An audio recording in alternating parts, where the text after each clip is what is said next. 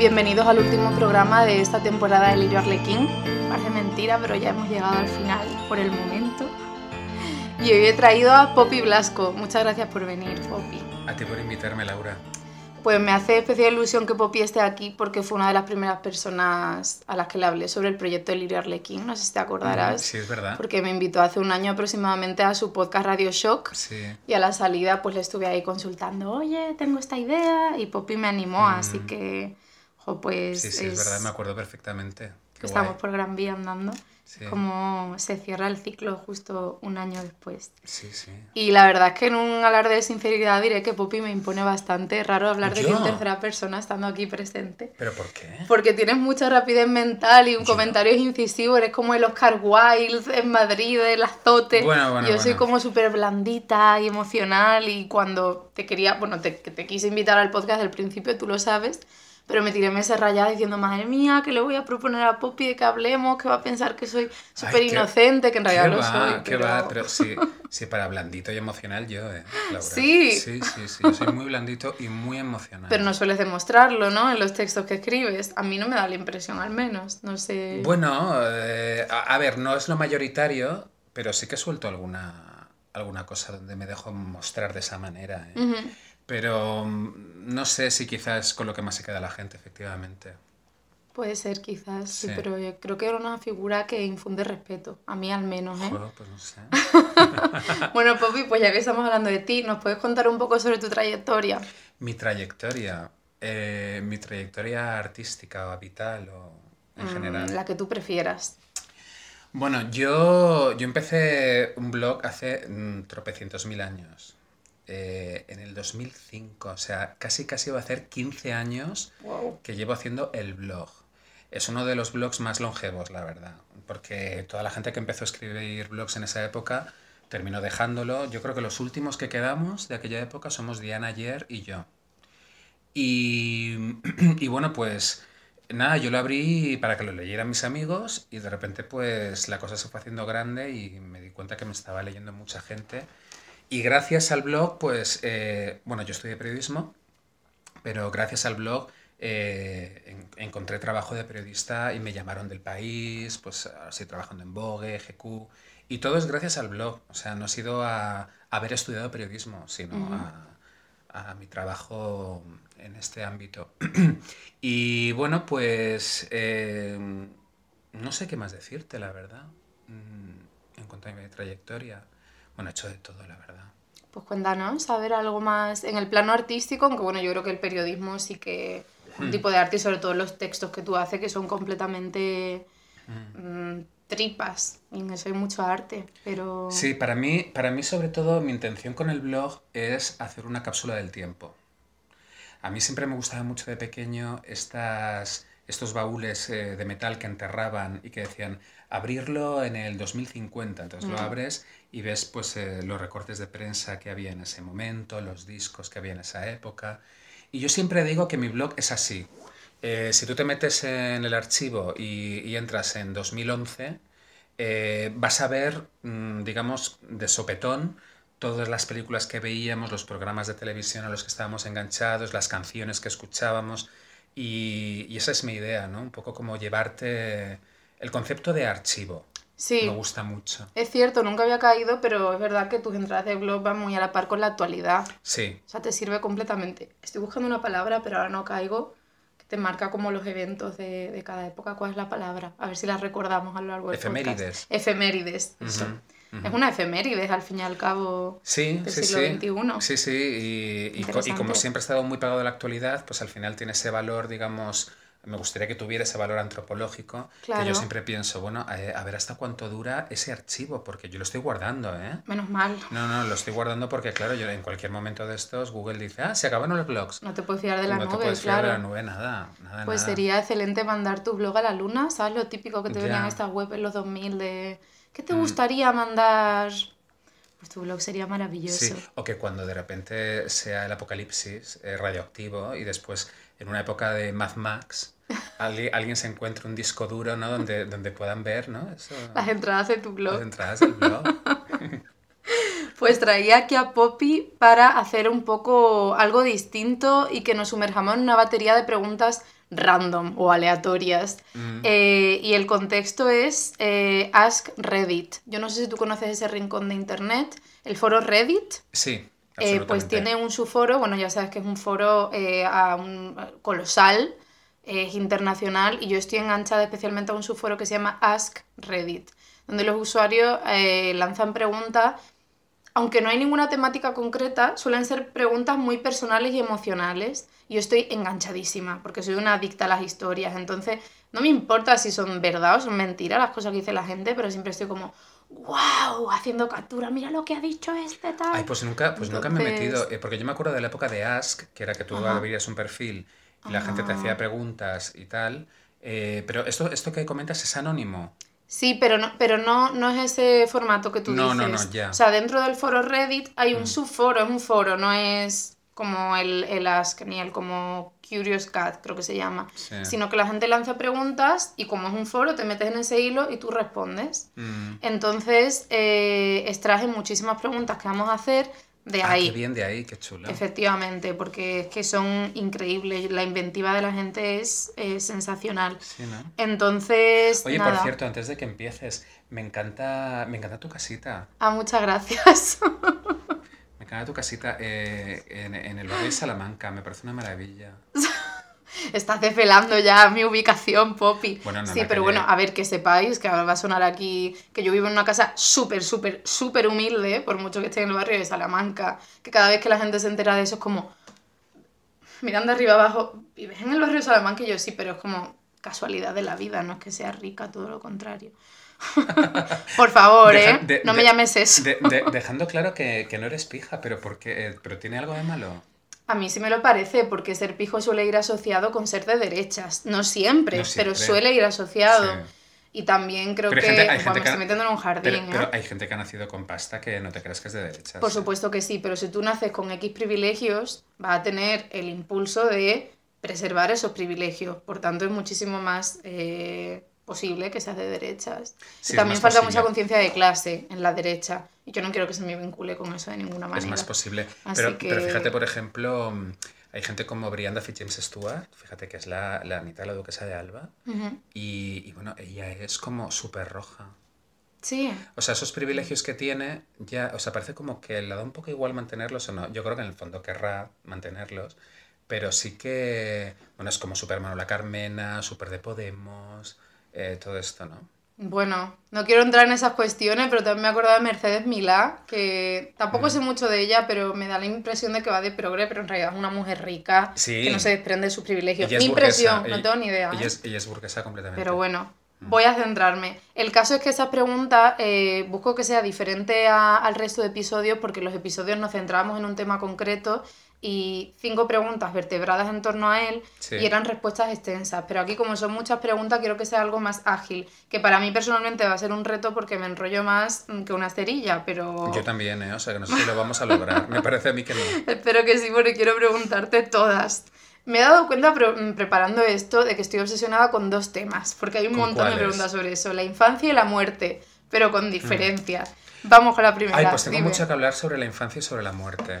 Pues vamos allá, Yo- pero yo, no yo- yo soy una persona muy cercana a la muerte. Muy cercana a la muerte. Pues entonces ahora me contarás, porque hay unas, cuantas para que desarrolles. Sí. Vale, primera, ¿qué pregunta has deseado siempre que te hagan sobre ti y nunca te han hecho? Mm, ay, no sé. Bueno, mm, a mí siempre, siempre me ha gustado que me preguntasen lo de si soy de mortero o de monedero. ¿Eso qué significa? Me siento ahora mismo un Pero poco... claro, los, los hombres solo podemos ser de mortero. ¿Qué significa eso? ¿Como de carne o de pescado? No, que si te gusta más que te den por el mortero o por el monedero. Ah, qué interesante. Sí. Es una pregunta muy de Telecinco. Que, que a mí me parece un catalizador de la cultura popular y, y es una pregunta que le hacen a todos los eh, participantes de Telecinco, a todos los colaboradores, les pregunta si son de mortero o, o de monedero. O sea que esto es como la resistencia que te pregunta el dinero que tienes, pero versión pop, ¿no? Es que no veo la resistencia. El, el resistencia es eh, el programa este de uno que se llama Broncano, ¿no? Sí. No, no lo veo porque mm, me parece como muy heteropatriarcal, tóxico. Ya te vi meterle caña. Es, es el típico programa como de, Facebook. como de aliadito feminista. Eh, mm, pero que luego en el fondo son manaders. Ujú, comprendo. Sí, no, a mí la resistencia no consumo, no me representa. Vale, entonces tu respuesta cuál es? Porque en realidad es una, pregun- una, respuesta, una pregunta y respuesta trampa porque solo hay una opción posible, ¿no? Sí, Pero te hacía ilusión. me hace bueno, ilusión. mm, Poppy, ¿quieres más de mortero o de monedero? Yo, de- yo soy obviamente de mortero, Vale. muy de que pues, me den por el mortero. Estupendo. Me Sí. alegro mucho haberte hecho esa pregunta. Sí. Pues la verdad es que yo no sabría qué responder porque nunca espero a que me hagan las preguntas. Yo cuento mis movidas ¿Tú eres más de mortero o de monedero? eh, de monedero, la verdad. Eh, De monedero. Un- eh, qué hetera, ¿no? Qué aburrimiento. Bueno, Pero tengo que no. ser más de- Es que lo ideal lo- es ser flexible, ¿no? De lo que uno disfrute. Claro, Es que pero lo ideal no, es ser flexible. Claro. Pues, ¿qué cosas hacías de pequeño para intentar impresionar a otros niños? Pues mira, yo era un niño, no era un niño muy de querer impresionar a los demás. De hecho, a mí me gustaba pasar bas- bastante desapercibido cuando era niño. Eh, es verdad que mm, en el recreo, digamos, para hacer amigos, a mí sí me gustaba mucho hablar sobre temas paranormales. ¡Wow! Mm. Me gustaba mucho hablar de fantasmas, de Ouija, también del monstruo del lago Ness, del Yeti, de ovnis, eh, de ovnis que habían aparecido en pirámides de Egipto, etc. Y entonces hicimos como en el, en el recreo y en el, en el recreo del comedor, hicimos un grupito un poco cuarto milenio, ¿no? Eh, que era, pues hablábamos sobre estos temas. ¿Y los impresionabas? ¿O Eh, simplemente cohesión? Sí, sí, eh, digamos que, bueno, les contaba estas historias, les enganchaban, a ellos también me contaban historias a mí eh, que les habían contado y bueno, era algo más recíproco. Pero digamos que utilicé, digamos, esta era la forma que yo tenía de acercarme a gente que era como yo. Ajá. Porque yo no era de jugar al fútbol ni era de nada de esto, claro, obviamente. O sea, lo máximo que he jugado yo en el recreo ha sido al rescate. ¿Qué es eso? Eh, pues un juego que era como, como de... Sí, de tú la llevas, entonces como que los demás se esconden y tienes que ir cogiéndoles uno por uno, un poco ese rollo. juego es más de mortero, ¿eh? Ese más juego- interesante. Sí, es más de mortero. Entonces, pues claro, yo era más de contar historias que de jugar al fútbol. Al fútbol jugaban pues eso, los heteros, ¿no? Claro. Claro. A mí me sucede igual que, que a ti, yo no era de intentar impresionar porque de hecho o era muy complaciente o iba a mi bola, no tenía como esa maldad infantil de manipuladora. Pero sí recuerdo que hubo una ocasión en la que llevé El Señor de los Anillos a clase como con 8 o 9 años, que sabes que era un tocho que flipas. Sí, sí. Y claro, veía a todo el mundo leyendo El barco de vapor, yo me sentí como con satisfacción de, "Oh, mira lo que estoy leyendo. Oh", Claro. aunque Este- no fuese mi intención. Esto es leyendo Frederico pero- Suborrico y yo leyendo a Tolkien, ¿no? Hombre, Qué guay. Y ahora que caigo, también, aunque tampoco lo hiciese con esa intención, una época en la que eh, empecé a hacerle dibujos a mis compañeros bajo su petición de Sailor Moon. Que tampoco yo fuese aquí la maestra del dibujo, pero a ellos les les hacías molaba. dibujos. Claro, y me los pedían, entonces yo sentía que tenía ahí cierta relevancia en la jerarquía del grupo, que tampoco estuviese yo muy alto, ¿eh? Ay, qué bonito. Pero bueno. ¿Y qué es lo más escalofriante que pasó en tu colegio, instituto o universidad? Eh, pues bueno, lo más escalofriante yo creo que fue... Bueno, a ver, nosotros, yo iba a un colegio de curas, eh, que era los Sagrados Corazones, bueno, lo pillé en una época ya en la que apenas había curas, pero sí que todavía quedaba algún profesor cura. Y había uno de ciencias sociales que se llamaba el Padre Mario, eh, que, bueno, pues metía mano a las chicas. No era de meter mano, fíjate, es curioso porque los curas son más de meter mano a niños. Cierto. Pues este era un cura, era un cura que era más de meter mano a niñas. Entonces, eh, bueno, pues había un run run, pues de que el padre Mario cuando te saca la pizarra, si eres, si eres niña, como que te toca el hombro, tal, y estaban todas ya como de, joder, es que qué pesado, tal. Y de repente subió a la pizarra Eliana, Eliana Cano, que si me está escuchando, un saludo, porque de hecho la tengo en Facebook, vamos, que la sigo en contacto con ella. Entonces el padre Mario pues la empezó a sobar y ella, y ella dijo, ¡No me toque! Y fue, y fue eh, revolucionario, porque ningún ni- ninguna niña se había atrevido a... O sea, lo- las niñas se ponían muy tensas, pero no le apartaban la mano. Y de repente Eliana dijo, ¡No me toque! Y abrió la y él, veda. y él, ¿pero qué pasa? Y, y- y bueno, entonces un, un revuelo en la clase muy guay y nunca más volvió a hacerlo. Nunca más volvió a tocar a ninguna, a ninguna niña.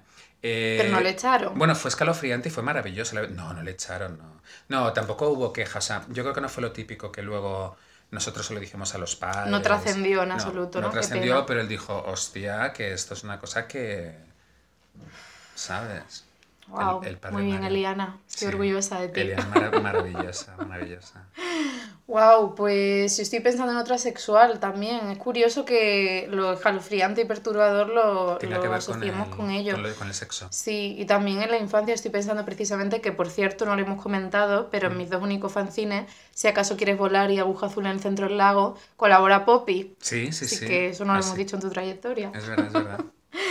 Pues recuerdo cuando estaba en primaria, en el patio del recreo, de pronto vi mucho revuelo en las verjas que daban a la calle y había un señor de la gabardina allí, mostrando todo el mondongo. Un, un Y- exhibicionista. Un exhibicionista, pero no sé por qué se lo llamaba el hombre la gabardina.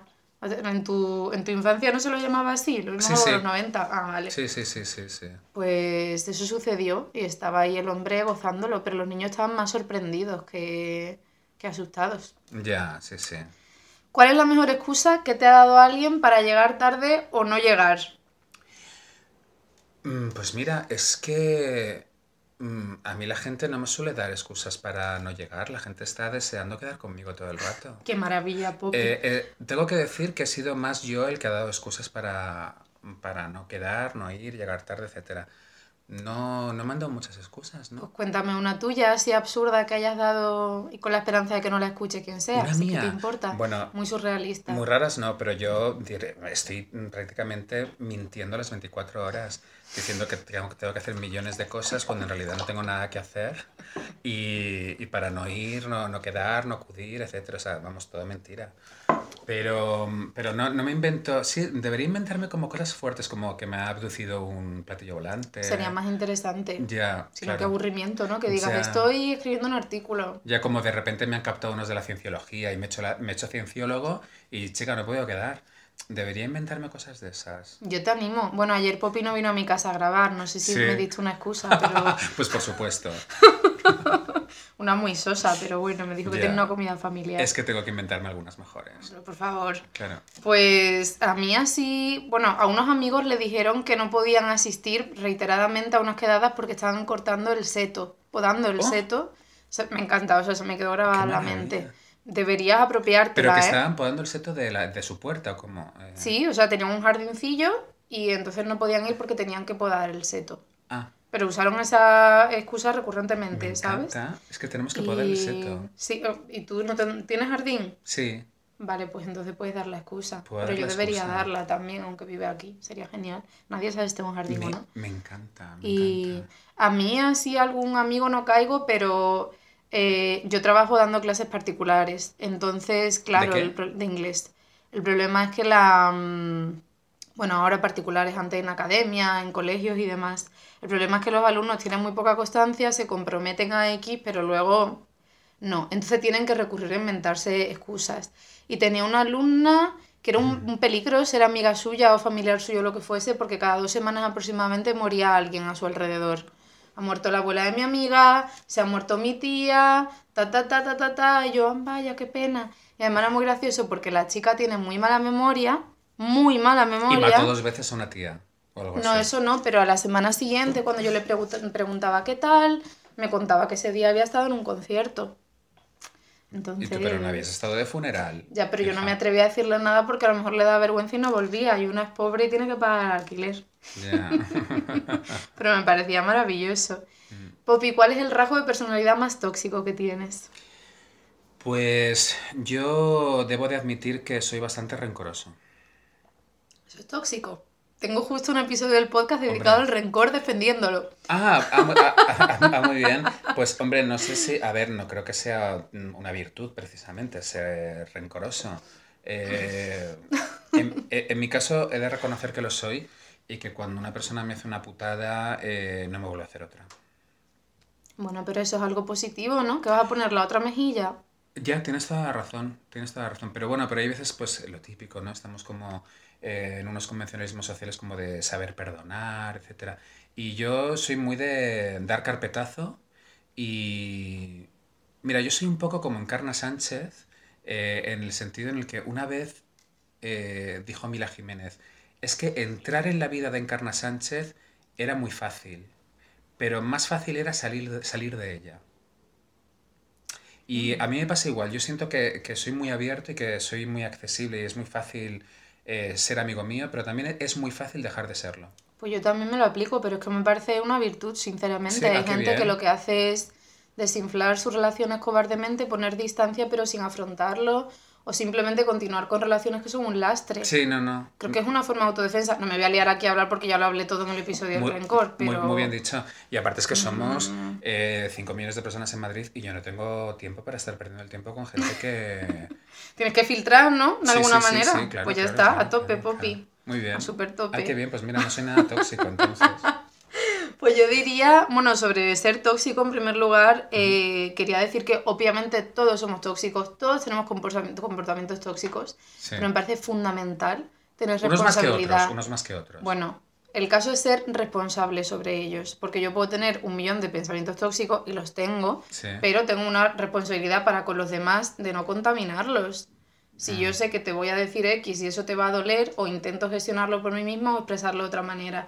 Entonces, Mm. Eh, el aspecto que yo tengo más tóxico, comentaba esto porque te pongo un ejemplo. Tengo muchas amigas, seguramente no van a escuchar el episodio, muy mal. Si no, me estaríais criticando de vosotras. que son muy quejicas, que es justamente la toxicidad que yo iba a decir en mí. Pero me parece que está muy mal enfocado porque ellas cualquier queja te la cuentan y estar con ellas es como vivir en un valle de lágrimas. Pero como quejas eh, suyas propias eh, Queja- quejas suyas personales, ¿no? Es decir, imagínate, tienes un gran, un gran conflicto en tu vida, comprendo que lo compartas conmigo, yo sí de compartir continuamente, pero que estemos hablando de eso constantemente y no tengamos la capacidad de divertirnos ni de evadirnos, Bueno, es que Una tengo que carga muy grande. Es, es que para mí eso es lo contrario a la amistad. O sea, eh, que, se, que vaya un psicólogo. Ya sí, hay, precisamente van al psicólogo, pero no ah, es bueno, no, no, suficiente. no, pero eh, quiero decir, es que una amiga es para pasárselo bien y para compartir lo bueno, para Pero disfrutar. no únicamente, ¿no? También es apoyo emocional. Claro, pero es que hay mucha gente que tiene a los amigos solo para lo malo. Drenados, sí. que cuando se lo están pasando bien no se acuerdan de ti y luego tienen una desgracia. Ay, mira qué penita lo que me ha pasado. Es como, mira, pues perdona, Sí, no soy, una, no soy dices. una ONG. Sí, ni eres un basurero emocional. No, O sea, entonces, mm, eh, si, si es para lo bueno y para lo malo, sí. Pero si no es para lo bueno y para lo malo, mejor solo para lo bueno, ¿vale? Hombre, a ver, sí, claro, en ese sentido sí. En mi caso sí que es para lo bueno y para lo malo, pero al final llega un extremo en el que quedas con esa persona y sientes, pues eso, que eres su basurero emocional y no te compensa. Llámame para ir a la Acuópolis, llámame para ir, ¿sabes? Lo Pero- peor es cuando coges la inercia de no contarte únicamente sus penas profundas, sino ya una queja constante de em, cotidiana. Hay que ver qué mal huele el metro, ese estúpido que me ha mirado en la calle y es como... Uf. Además a mí se me pega mucho la energía, entonces si estás energía. constantemente lanzándome eso, a mí me amarga. Entonces, ¿qué sucede? Yo también soy muy quejica, no hacia mis amigos, pero a mi novio, por Con lo sexy que es el metro, además. Ir en metro, ¿no? Con la gente sudada. Ahí está Carmena, claro, en el metro. Nada, la gente es muy Que- pesada y muy quejica, efectivamente. Pero el caso es ese, yo entiendo que sea quejica, yo lo soy, pero tienes que ser responsable. Con mi novio que a veces me paso, tengo que controlarme y decir, ostras, Laura, si te controlas con tus amigos, no lo hagas con, con él. Entonces yo diría que esa es mi toxicidad, pero creo que está bastante bajo control porque soy muy, muy autoconsciente. Entonces, Muy bueno, bien. Tú contrólate. quería sacarlo ahí porque, por favor, responsabilidad sobre estas toxicidades. Bueno, el Sí. rencor no lo es. Qué bien. que es algo que siempre quisiste de pequeño y nunca tuviste. Pues mira, al final tengo que decir que lo tuve, porque mi sueño de pequeño era ir a Disney World. Iba a decir lo mismo. Bueno, Sí, Era, era ir a Disney World, a- al Disney World de Orlando, que son como cinco parques eh, de atracciones y tal. Y bueno, pues eh, eh, mis padres siempre me decían que me iban a llevar, pero finalmente se murieron sin, que, sin poderme llevar. Eh, y, y hace dos años fui. Y bueno, pues fue maravilloso. O sea, eh, nada más llegar a Magic Kingdom me puse a llorar. literal. Sí, me, me impactó mucho, o sea, me pareció, me acordé mucho de mi madre, de cuando, pues de mi infancia, ¿no? Y fue un viaje, es el viaje que más he disfrutado de mi vida. Quiero volver, quiero volver. Eh, fui con mi novio, que mi novio fue a regañadientes, y bueno, le gustó todavía más que a mí. Y sí, Disney World, ese sitio, madre mía, es Arcadia, de sueños. Sí, creo que es la, Arcadia infantil, definitivamente. Sí. Yo todavía no he ido, Y yo no, y aspiraba tanto, y no ¿eh? decepciona, ¿eh? Pues necesito ir. Yo quería ir al Disneyland París, que era el más cercano. Ah, no, pero eso es garrafón de Disney. Bueno, yo me, yo me conformo por el momento. no, no. Hombre, a ver, mm, hasta que no puede Orlando. Bueno, pero, Que, lo, que luego no te creas que, está, que, no, que ahorras un poquito, que no es tan caro. ¿eh? Bueno, O sea, no, al final. algún día. Al final lo pero sacas, lo sacas. Merece, merece la pena, ¿eh? A ver es si que voy de merece aquí a la 10 pena. años. Espero Son, que sí. son, son ocho días, es ir ocho días, son seis parques y luego pues, Wow. o- pues otro día te acercas por Miami ya que estás por la zona. Claro. Pero son ocho Bueno, días bueno, y... que allí vive mi padre biológico, no queramos tentar al demonio. Ahí vive tu padre biológico. Sí, sí. Es un cubano que vive en Miami. Ah, sí. Sí, sí, Anda. sí. Ya anda. ves tú. Pues mira, de paso vas a ver a tu padre. Fun fact. No, no, no nos hablamos, un cabrón. Classic, Ah, ¿no? sí. La típica historia. Pues eso, lo de Disney, el tema es que, bueno, igual que me imagino que te sucedió a ti, siempre había promesas de ir a Disney. Entonces yo me sentía muy tántalo porque siempre tenía ahí como en la punta de los dedos, pero nunca Ya. llegaba a suceder. Ya. Y un año, mi madre parece que por fin decidió ir, pero fue el verano de la gripe aviar.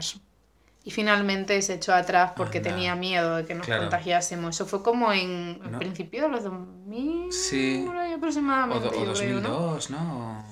Sí, principio de los 2000, no sé Sí. exactamente cuándo fue. Entonces nunca, nunca he ido y me Fíjate. muero de ganas por ir, la verdad. De hecho, en Instagram tengo una historia fijada de hace como dos años en el que contaba que de pequeña eh, un día estaba en la piscina con una prima mía solas, tendría seis años, Mm. y cuando vivía en el pueblo y yo estaba convencida de que una de las carreteras del pueblo daba a Disneyland. Ay, qué bonito. Entonces nos escapamos. En bañador, sin nada, por el pueblo. Pero antes me quise despedir del gato de mi abuela. Entonces fuimos a la otra punta del pueblo, me despedí. Pero a la vuelta ya irnos a Disneyland nos pilló una amiga de mi madre. Pero podría haberme ido. Qué bonito. ¿Has visto The Florida Project? Todo el mundo me dice eso. Le he visto la mitad, pero no me acaba de convencer y la dejé a medias, pues la quiero seguir. Uy, pues es maravillosa. Y no sabes cómo acaba. No me spoilees, por favor, no, te lo pido, por Pero son estos niños eh, pobres que viven a los alrededores de Disney World. Sí, ¿no? sí, sí. Bueno, es Eh, mucho más sórdida la peli que mi historia, eso sí, ¿no? Porque Sí. ese componente es importante. Sí, sí, Pero- sí. Son los niños que hurgan en las basuras de Disney World prácticamente. Pues La, película es maravillosa, la verdad. ¿Y qué es lo más sorprendente que has oído de ti mismo? Para bien, para mal o neutro, porque creo que tú, por lo que escucho por ahí, tienes muchos enemigos, además, ¿no? Yo, hombre, claro, todos, lo- todos los del mundo, porque es que yo, yo en el blog nunca jamás me he casado con, con nada ni con nadie. O sea, soy muy independiente eh, y la verdad es que nunca le echo la pelota a nadie. O sea, eso es algo de verdad de lo que me enorgullezco muchísimo. Eh, si lo hubiera hecho, mm, la gente me hubiera leído un año y hubiesen dejado de leerme. O sea, si la gente, si todavía hay gente que me sigue leyendo, es porque saben que lo que digo es lo que pienso. Y eres muy cañero, además. Eh, bueno, y, y- y no sé, y la verdad es que sí que me he buscado muchos enemigos porque siempre eh, pues he dicho eso, lo que op- opinaba sobre libros, mm, películas, etcétera. Y- Entertainers. Claro. Y lo- luego mm, eh, intenté, cuando algo no me gustaba, no escribir sobre ello, pero la gente se lo tomaba todavía peor. O sea, eh, a la gente le sienta peor que no escribas de ellos a que escribas mal. No me digas. Sí, bueno, te puedo poner ejemplos alucinantes. O sea, de repente de, pero ¿y, y, y cómo es que Poppy no ha dicho nada? ¿Y qué, qué le pasa? Está, está, está envidioso, algo le ocurre. Y es como, joder, tío, no estoy diciendo nada porque me ha horrorizado esta serie que ha sacado. Entonces, eh, joder, encima que hago un esfuerzo por no ponerla a parir, ¿sabes? Me lo estás Me, pidiendo. me estás pidiendo que lo haga. Y, pero es que, no sé. eh, Entonces, ¿qué es lo peor que has escuchado de ti? bueno, de mí se han inventado millones Bueno, de peor no, historias. sorprendente, perdón. Bueno, eh, Lo más, lo más. Bueno, una vez dije una cosa sobre un disjockey y tal y cual, y él de repente escribió una carta a varios medios que, que, que estos medios me dijeron, hemos recibido esto, nos estamos descojonando porque sabemos que es esta persona y tal, pero bueno, pues eh, que decía que yo había matado a mis padres. ¿Qué dices? Sí, como Pero que- daba detalles. No, no, no, no, como que, como que no, no, decía que se rumoreaba que, que Poppy había matado a sus padres y que se había abierto una investigación, pero que no hubo pruebas. Diciendo, sé si "Pero con que ya-". arsénico. No sé, pero, me, pero me encanta porque al final si reúnes los bulos que ha habido sobre mí, todo que he estado en la cárcel, que he sido chapero, millones de historias, si las juntas todas, el personaje que se crea mío es, es interesantísimo. Yo, o sea, me, me gustaría que fuera todo verdad porque sería un personaje novelesco, eh, desgraciadamente. De pues, Lampa, además, completamente, sí, ¿no? sí, sí, sí, sí, ¿no? Pero bueno, Qué pues de todo. divertido, Dios mío. Sí. Eso es lo positivo de granjearse enemigos, ¿no? Que se acaban creando unos bulos Sí, interesantísimos. sí, sobre sí, sí, sí, sí, sí. Y también que era un rico heredero. también han dicho eso, que para nada. No sé, muchísimas cosas. Rico chapero, asesino. Fíjate, rico chapero, bueno, eso es lo más. Eso es lo chapero por gusto, entonces sería además. Claro, eso está genial. me imagino que sí. O sería por, necesidad. vamos. Claro. pues, jo, yo no tengo nada interesante que contar de bulos. Yo no, no conozco ningún bulo sobre mí. Eh, Uy, solo- alguna habrá, alguna habrá. Alguna habrá que yo desconozco. Y si no hay que hacerlo ya. Sí, pero que sea positivo, por favor, Poppy, ¿eh? Si lo vas a empezar tú, que sea positivo o enigmático, pero no negativo. Que yo Lo- no tengo tanto estómago Los como bulos, tú. lo- los bulos molan mucho, muy Ricky Martin y la nocilla y el Es perro y cierto, la nocilla. Me acuerdo que una vez estábamos en San Vicente de la Barquera, en casa de unos amigos ahí en Cantabria, y dijimos, ay, nos deberíamos inventar un bulo como que eh, hoy saliendo por la noche Teresa Raval le ha entrado a Verónica, ¿sabes? Como que Teresa Raval es bollera y... ¿Sabes? Porque es que el bulo es lo mejor que hay. Hombre, sí, en ese sentido es divertido. Tengo que crear alguno, oye, sobre Sí. mí, sobre mí. ¿Alguna leyenda urbana? Sí, eso sí mola. Pues Sí. voy a apuntar la idea, ¿eh? Sí. Pero lo más sorprendente, lo mío va a ser súper light a tu lado, pero me pareció como muy mono, un comentario mono. Que me dijo alguien por Instagram que entrar en mi cuenta era como entrar en una tienda de chuches. Ah, qué Y a mí me sorprendió, pero como muy para bien, y me he quedado con eso en la cabeza y me pareció preciosísimo. Bueno, bonito. justo antes le estaba contando a Poppy una historia. No sabía si contar esto o no, porque tampoco quiero hablar de gente y que luego se les vaya la pinza y me vengan a reclamar. Pero una cosa que me sorprendió mogollón es una chica con la que me peleé que me dijo que me importaba más mi carrera profesional que, que la gente que me rodeaba. Y para mí fue tremendamente cómico porque es como no conocerme de nada, literal. O sea, hasta me reí, me sentí como muy zetangana en ese momento, ¿sabes? Ya, ya, ya. Sí, es verdad. Llorando porque, en la limo. por- porque además a Zetangana le pega como que le den más importancia a su carrera profesional que Sí, a... pero luego cuando fue a la resistencia precisamente, ¿fue él o fue Young Beef o ambos? Llevaban a sus colegas. No sé si también el rollo sequito para quedar de el barrio, Como de pero raperos, tal. claro, pero sí, llorando en la limo total. ¿Y qué cosas poco convencionales haces o piensas para conciliar el sueño? Si que haces algo así, ¿no? Ay, ay, sí, sí, sí. No, uf, pues me- esta pregunta me encanta. Porque hago muchas cosas. Muchas, tienes un repertorio. Bueno, yo, yo duermo, duermo muy bien. Duermo muy Qué bien. suerte. Y, y- y me gusta mucho cuando me meto en la cama imaginarme cosas para dormir a gusto y, y conciliar el sueño. Una es que estoy dentro del Orient Express. Qué guay. Y que. y Pero que- eres el asesino, me No, imagino, no, ¿no? no, no, no, no. Ah, no es dentro de, de la ficción de Agatha Christie. Sí, sí, sí, como- sí, sí, dentro de. Pues de, tú eres de- de- peligroso, de ¿no? asesinato. Yo peligroso para nada. Hombre, mataste a tus padres. Ah, Poppy. bueno, ya en ese sentido. Bueno, eh, no, no, yo soy un pasajero del Orient Express y estoy en mi camarote, encerrado, y, y esa noche va a haber un asesinato. Y yo estoy cerrado con llave, súper protegido en mi, en mi tal, y fuera pues está ocurriendo todo eso, y me da mucho gusto pensarlo. Luego también... Eh, eso es como a quien le relaja que fuera llueva y tú estás en tu cama, pero Sí. aquí con asesinatos. Sí, pero mí- ¿cuál es el tren de pensamiento? De a mí no me va a suceder nada. Sí, porque estoy protegido eh, aquí y cerrado con llave y fuera pues va a morir alguien, pero no voy a ser yo. ¿no? Mm, interesante. Eh, también me ocurre, también a veces me imagino que soy uno de la pandilla de Scooby-Doo. Yo, ahora- yo soy muy fan de Scooby-Doo y, y- y me gusta imaginar que estoy dentro de el Mystery Machine, de, de la furgoneta de Scooby-Doo y tal, con ellos, y que fuera está lloviendo con truenos y monstruos y tal. Y, siempre me gustaba mucho verles a ellos ahí protegidos, como que nada malo les podía pasar dentro de esta Ajá. furgoneta. O sea, que parte de la misma premisa que lo del Orient. Sí, Como calamidades en el exterior y tú protegido en el interior. Sí, sí, sí, quizá es eh, algo relacionado con la necesidad de protección, soy hijo único también, y puede tener al- algo que ver con eso, digo yo. Y ahora que dices lo de hijo único, un bulo interesante sobre ti que podríamos lanzar desde aquí Sí. es que en realidad tuviese un gemelo pero lo devoraste en el Oh. vientre de tu madre. Bueno, me encanta. Yo creo que complementaría mucho el perfil de tu personaje, ¿eh? Sí. Yo lo veo top top, Sí, me pega tener, eh, haber devorado un gemelo mío, ¿eh? Completamente. Y tú eres el doppelganger, además. Tú eres Ya que Brian de. Palma, es muy hermanas de Brian de Palma. Todavía no la he visto. ¡Uh! Estoy pendiente, Pues te va a encantar, te va a encantar. Pues yo me imagino una cosa que no, no entendí hasta hace poco cuál era el origen. ¿Mm? Y es que me imagino animales apilados. Pero vivos o muertos. Vivos, vivos. O sea, animales apilados según tamaño.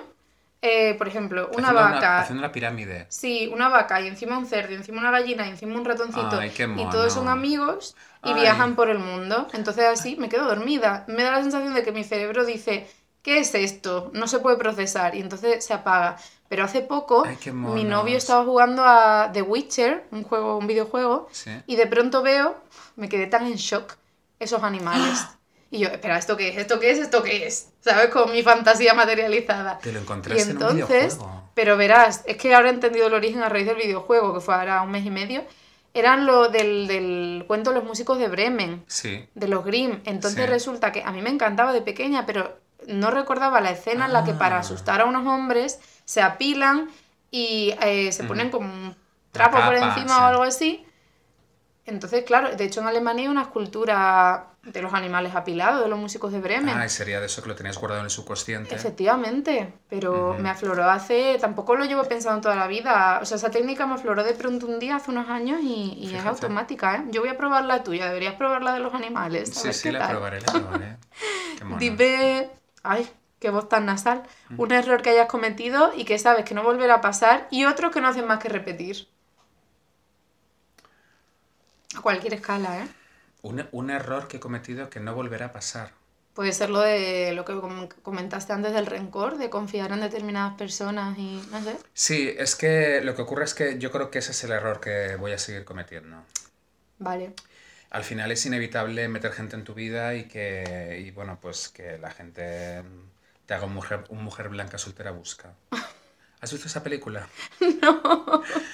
Pues bueno. No, pero creo que la tengo en pendiente. Tú hablaste de ella hace unos meses, puede ser. Ah, sí, es una película, bueno, puede Me ser, es una película que me gusta bastante, es un thriller psicológico, pues de... Sí, eh, pero recuerdo que la busqué. que una Sí, chica pero- mete a otra chica en su vida y de repente eh, quiere robarle la vida y se convierte en ella misma, ¿no? Es, como- Eh, es inevitable, ¿no? Que al final eso te ocurra. Yo eh, con las relaciones me tiro de cabeza y, oye, pues es verdad que yo creo que con los años cada vez estoy más cerrado sobre mí mismo, soy más celoso de mi intimidad y todo esto, pero creo que es un error que voy a seguir cometiendo.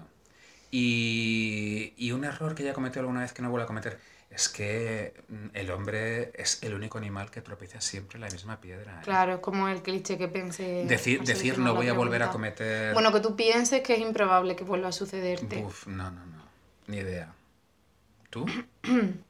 Pues bueno, eh, el de que voy a volver a cometer es muy similar al tuyo, porque bueno, confío mucho en la gente y luego me decepciono, Claro. pero porque supongo que igual que te sucede a ti, bueno, no sé si en este, en este estadio de la relación, yo idealizo mucho a los demás, porque no sé si es porque tengo unas carencias afectivas muy grandes, pero idealizo salvajemente y me lanzo a la piscina Mm, y al final me acaban jodiendo, ya.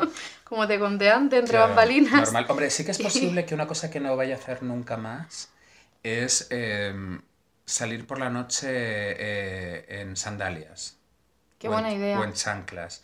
Porque recuerdo algún verano haber salido en chanclas, eh, lo típico, un día de julio, tal, y, y volver a casa como con los pies con un líquido negro.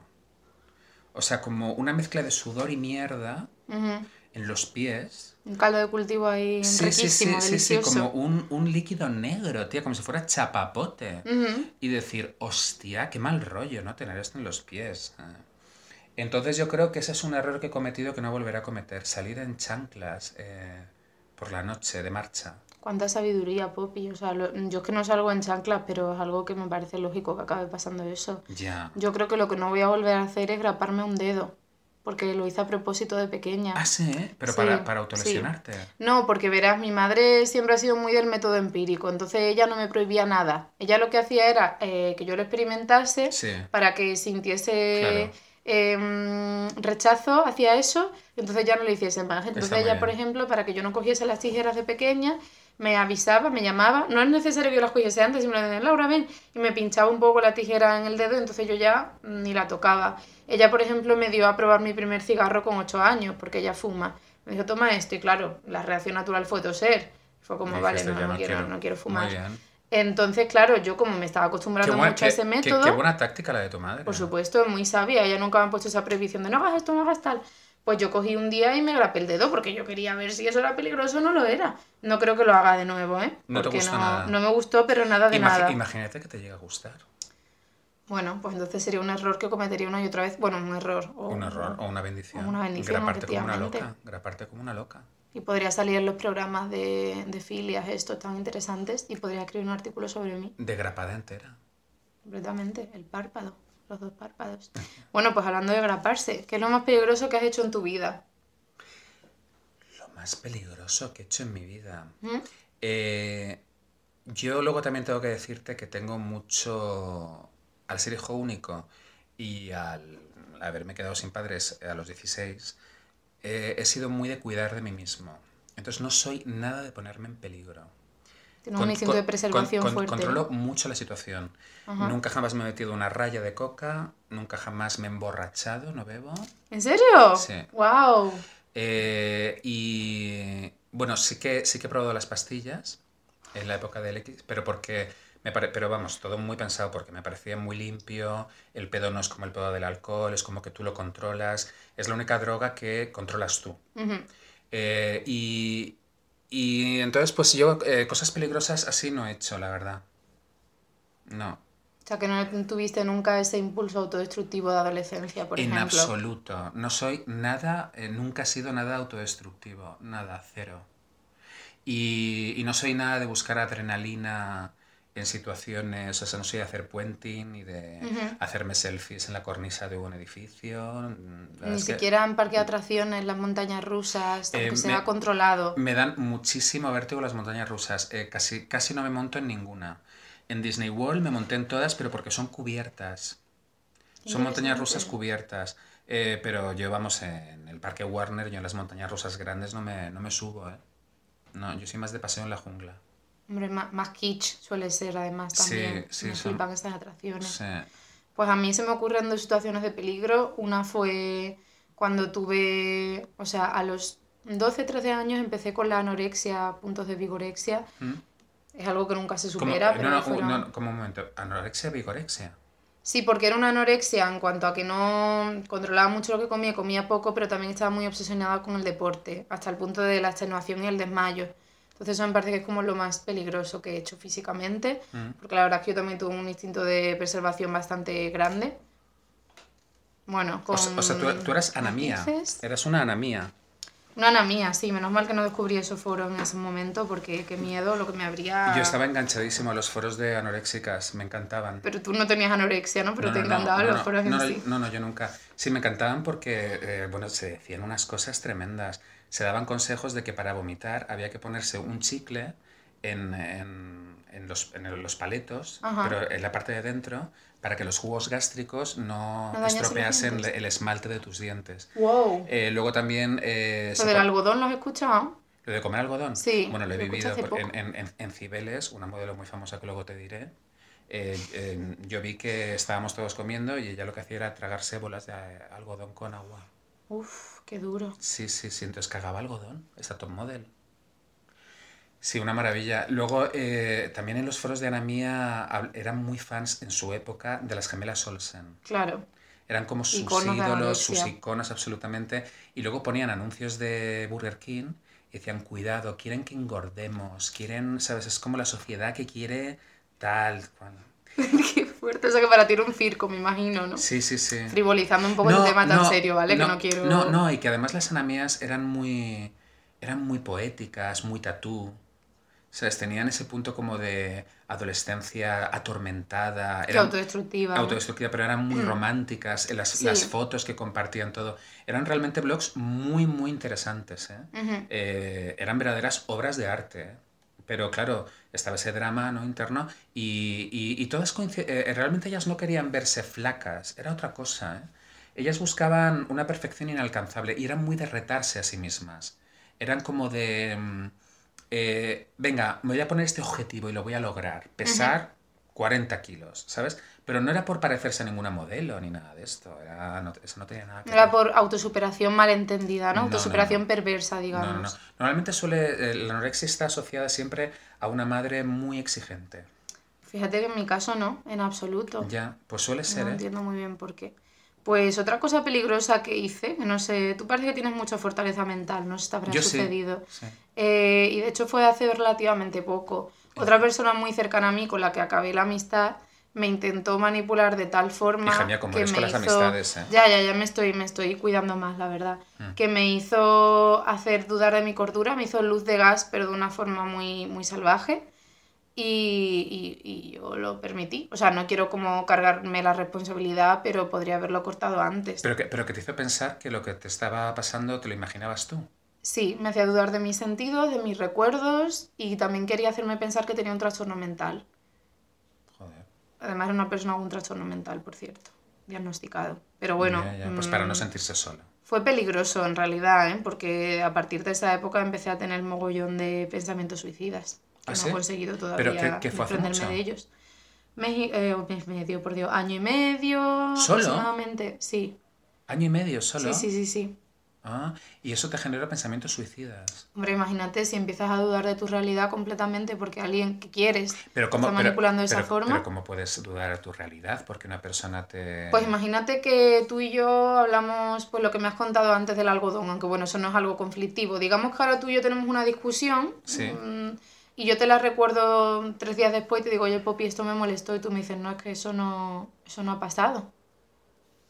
Tipo así, ¿sabes? Que te hace dudar como de cosas muy básicas. Qué barbaridad. Muy, ya, bueno. Pues eso es peligroso. Dejar ese poder de tu cordura en manos de alguien. Así que bueno. Desde luego. ¿Qué recuerdos de tu infancia todavía influyen en tus comportamientos de hoy? Eh, yo, bueno... O patrones. Yo todo lo relacionado con recuerdos de mi madre me influyen a día de hoy. O sea, yo soy el vivo retrato de mi madre. Eh, ella me, me, impactó mucho su manera de ver el mundo, me, me marcó, me marcó, ¿no? Y eh, teníamos secretos, ella y yo, que no conocía a nuestro padre, ¿no? Ella se encargó de, de generar un universo entre madre e hijo muy poderoso. y, y, pues no sé, es que tengo pues todos los recuerdos que tengo de ella, ¿no? me han influido ahora, desde luego. ¿Sabrías decirme algo específico de tu comportamiento, tu forma de ver el mundo, herencia de tu madre? Eh, pues fíjate, me acuerdo una vez eh, que estábamos en Gandía, en el paseo marítimo de Gandía, y estábamos, habíamos ido de vacaciones mi madre y yo, eh, una amiga de mi madre y sus hijos, que eran amigos míos. Y y de repente en el paseo marítimo vimos un castillo inflable, este, estos castillos eh, hinchables para saltar. Y yo dije, ay, yo quiero, quiero, venga, vamos a subirnos tal y cual. Y, y, los, y, mis amigos, los niños también querían. Y de repente la madre de ellos dijo, no, no, no, no, Adolfo, Montserrat, no que, no que sudáis y os, os enfriáis. Y, eh, si, si, saltáis, sudáis y cogéis frío. Y entonces mi madre dijo, súbete tú, Poppy. Y, y yo dije, ya, pero quiero subir con ellos. Y dice, no, no, no, no, ellos no van a subir, súbete tú. Y yo subí, estuve saltando, tal y cual, pero como mirando un poco de lejos a Adolfo y Montserrat, que estaban así como tristes y tal. Eh, y luego cuando bajé, mi madre, mi madre me dijo, eh, es que, es que ¿qué, es esto de, de, que sudas y te resfrías? Sois niños, tenéis que sudar, tenéis que resfriaros. O sea, eh, ¿qué hacemos? ¿No, ¿No subís ahí? Lo dijo delante de la madre de, Adolfo y Monserrat. ah, vale. No, no, me lo dijo a mí, ¿no? Porque claro, yo le dije, me ha parecido raro subir y que no subieran ellos. Sí. ¿Sabes? No, no, no, no ha sido divertido y tal, ¿no? Porque como no podía saltar con ellos, y me dijo, ya, pero es que ya está, si la gente decide que va a sudar y resfriarse, pues, mm, pues no viven, ¿no? Pero, o sea, eso, o sea, la, la, moraleja fue tener una actitud de arrojo en la vida y de enfangarte hasta el cuello, ¿no? Sí, y de disfrutar la vida y de verdad, y de no pensar en... O sea, tienes que disfrutar el momento y lo que tienes delante y aprovecharlo todo. Esa fue la lección que yo extraí. Pues me parece muy representativa del concepto que yo tengo de, de ti. Sí, ¿verdad? Así que es muy interesante. Pues a ver, yo voy a ir aquí de penas otra vez. Esto ya lo he contado un poco en el penúltimo episodio que fue sobre la infancia. Uy, se ha caído, ha habido un desastre por el día este ventoso. Y es que mm, em, cuando era pequeña tenía una mejor amiga que en el momento en el que podía se iba con las populares para subir su estatus social. Entonces eso a mí me hacía sentir que estar conmigo era algo transitorio y que mm. yo no tenía valor. Y además ha sido distintas experiencias traumáticas en mi vida me han acentuado mucho ese recuerdo. Ah, Entonces hoy todavía sigo arrastrándolo y soy carne de diván completamente. Yo también voy a la psicóloga con mis amigas. Es una mierda, ¿no? Porque tu lección fue bastante positiva, pero a mí me ha dejado marcada algo algo muy destructivo. Como de, como de ser segundo plato. Efectivamente. Eso es. Como de, como me dijeron una amiga mía en la adolescencia, que en realidad todo este tiempo habían estado conmigo por compromiso. Terrible. Ah, eh, Pero, sí. pero luego al final, fíjate, eh, Laura, madurar es salir de la infancia. Eh, mm, yo creo que la infancia Sí. es, es- es una cosa que tenemos que utilizar y llevarla a nuestro terreno para lo que nos conviene. Claro, pero obviamente no es tan fácil controlar. Pero, pero, gestión de pero la hay, hay, hay que, hay que intentar hacerlo y trabajar duro en ello. Claro, yo lo hago y lo estoy consiguiendo, porque, claro, pero- hacerte, adu- hacer- hacerte adulto es exactamente salir de esa cárcel que es la infancia, que es, que es, que es una jaula eh, que, de la que tienes que salir. Y, y realmente eh, tú ya no eres esa niña. Ya no eres esa niña. Claro, obviamente, no comparto tu punto de vista porque no creo que nunca nos, por- nos podamos desprender de la infancia. Siempre va a estar presente. No, no, de- desprender no, desprender no. Eh, Eso siempre lo vamos a tener presente, Mm. pero hay, que, hay que huir de esos momentos en los que tú te sientes de una manera mm, que realmente son momentos que no están justificados eh, y, y- y que tú no eres responsable de ellos. ¿no? Ujú. Entonces, eh, claro, tu entorno te ha tratado de una manera en la infancia. Bueno, pues eh, llega un momento en el que hay que romper esa maldición. ¿no? Claro que sí. Eh, Si de repente resulta que, no sé, es que hay gente que ha vivido infancias terribles. Hay, hay niños que han vivido una guerra. Claro que Eh, sí. Bueno, pues la guerra ha terminado. Sí, pero ya sabes que no es tan sencillo como eso. O sea, no quiero dar nombres, pero conozco a mucha gente con sucesos muy graves en su infancia que ya no sales, no sales de ahí. Obviamente no estoy hablando lo mío, hablo de mucha más gravedad. Comprendo lo que quieres decir, pero es mucho más complejo que eso, claro. No, no, no, es, es, es, es muy complejo y es muy duro, pero la vida es muy corta y, y estamos en la obligación de, eh, de vivir el día a día. Es que el pasado ya no existe. Ya. Le- Solamente tenemos el presente.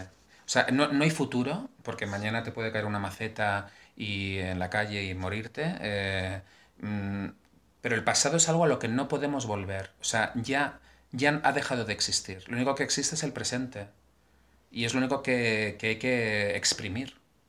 Volver al pasado es estar encerrado en algo... O sea, en- en, eh, el, el pasado lo tenemos para recuerdos y si queremos ir a ellos. Y si no, tenemos que tener en cuenta que ya no existe. Bueno, Es el, cambiando de... es el principio del budismo, ¿eh? Sí, cambiando de tercio, porque esto da para otro episodio completo. Sí. Si fueses a abrir una tienda, ¿de qué sería? Si fuese... a- mira, a mí siempre, tienda? siempre me han gustado mucho las librerías por cómo huelen. O sea, entrar en una librería, en una librería pequeña, no en la casa del libro, eh, simplemente entrar y, y sentir el olor de la librería es que me encanta, ¿no? Entonces, eh, yo siempre me gustaría montar una librería. O sea, un proyecto de futuro que valoras. No.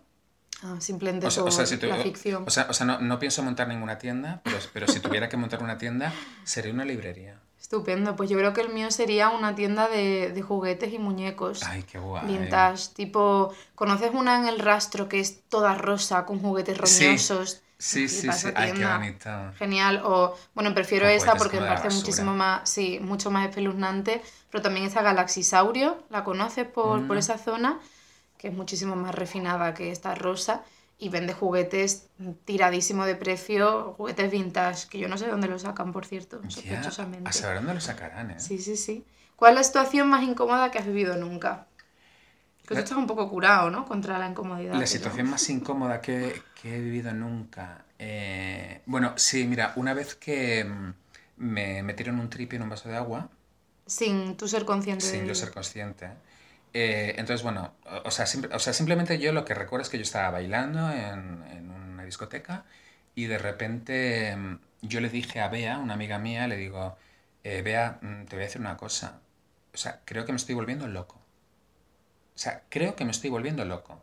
Y entonces Bea me dice, no, no, no, espera, espera, espera. Y yo, ¿espera qué? Espera. Y entonces de repente dice, tío, que es que Alberto eh, ha metido un tripi en un vaso de agua y y el vaso de agua que ha pasado, que tú has bebido, tenía tripi.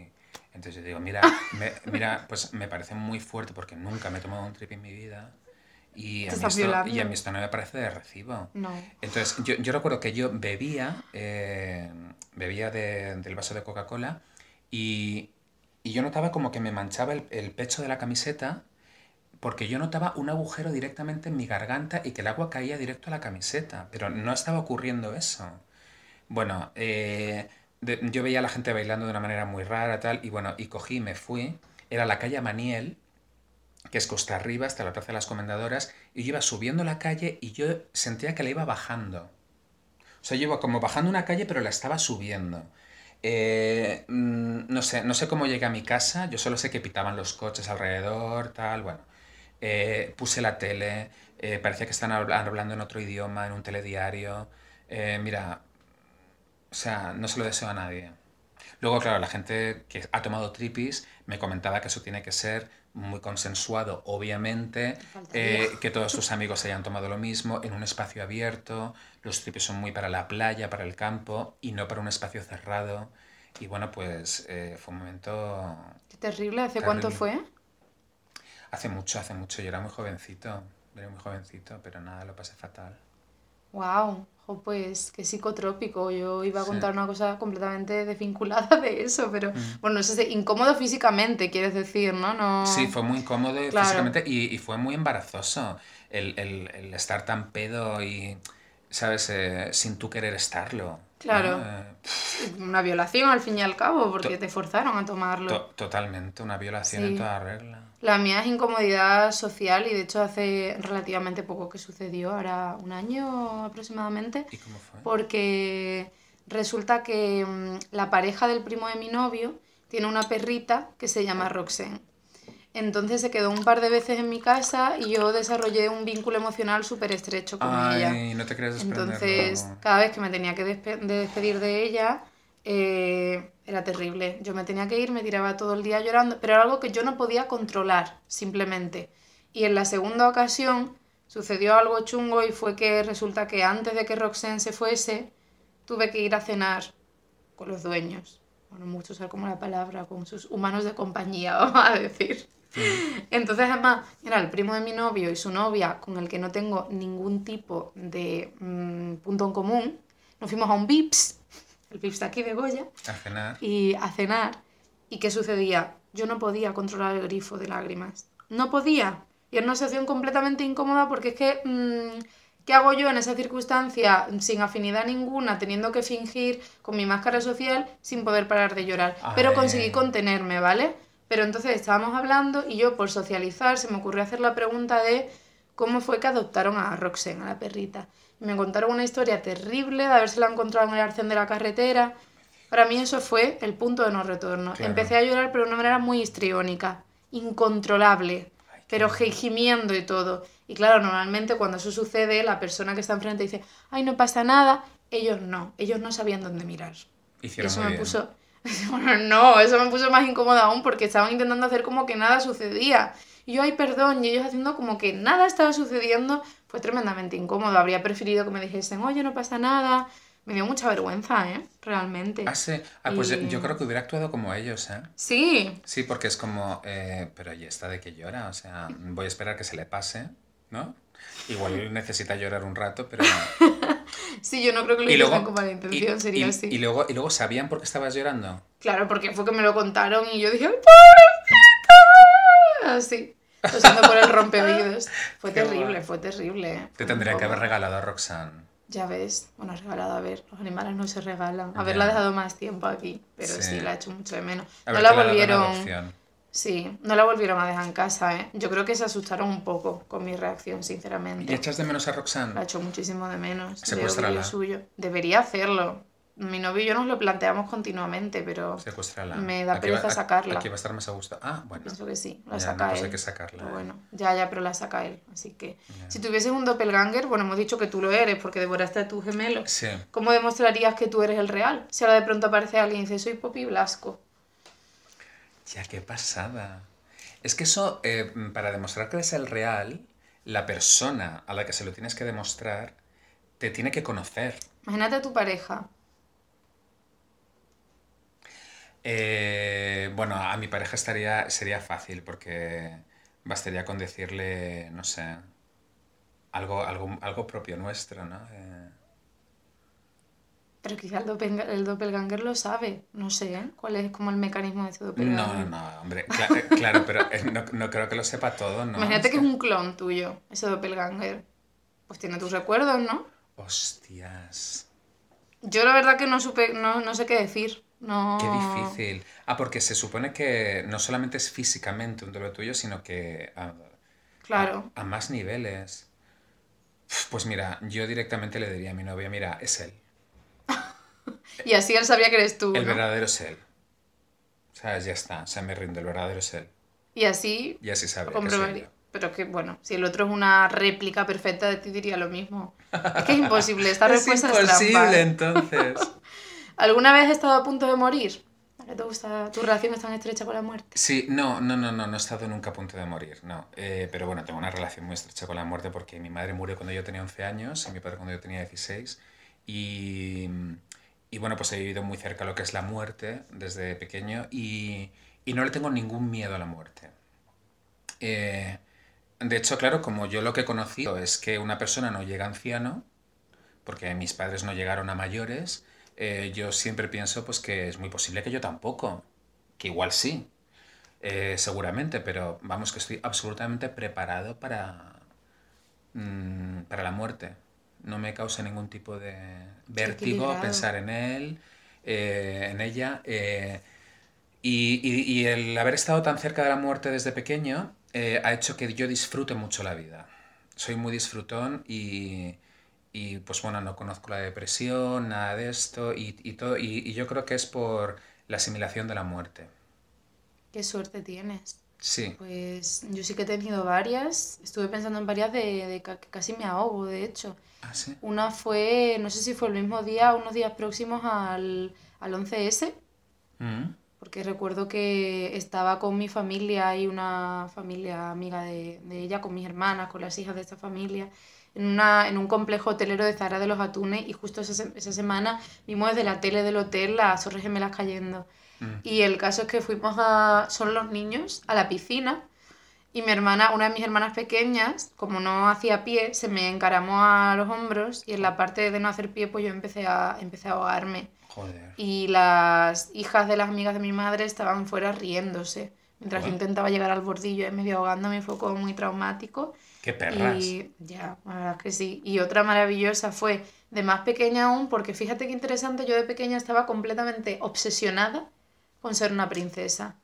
Cuando mi madre jamás, jamás me ha dado ese tipo de educación, nunca. Pero de alguna manera, obviamente, no podemos eh, obviar la influencia de los medios de comunicación, es imposible.